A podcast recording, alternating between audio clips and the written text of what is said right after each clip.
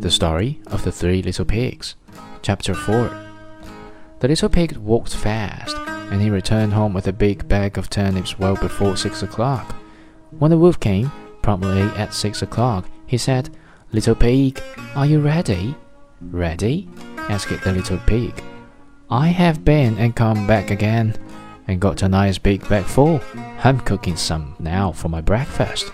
The wolf felt very angry at this, but thought that he would get the little pig somehow or other. So he said, Little pig, I know where there is a nice apple tree. Where is the apple tree? said the pig. Down at Merry Garden, replied the wolf. And if you will not deceive me, I will come for you at five o'clock tomorrow, and we will go together and get some apples. The little pig went to bed early that night and got up at four o'clock the next morning.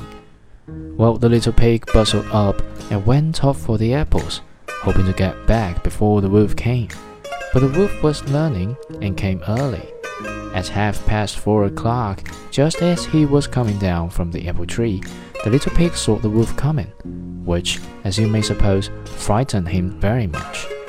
When the wolf came up, he said, Little pig, what? Are you here before me? Are they nice apples?